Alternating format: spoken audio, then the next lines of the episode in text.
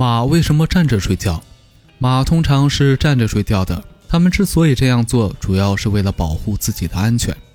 在被人类驯养以前，马生活在沙漠、草原地区，在弱肉强食的自然界当中，它们有众多的天敌，如豺狼等，而它们唯一的避险方式就是奔跑。可是马的天敌大多是夜行动物，所以为了能够及时避险，它们只好白天站着打盹，夜晚站着睡觉。这样的话才能够保持高度的警惕，一旦出现危险，可以快速躲避。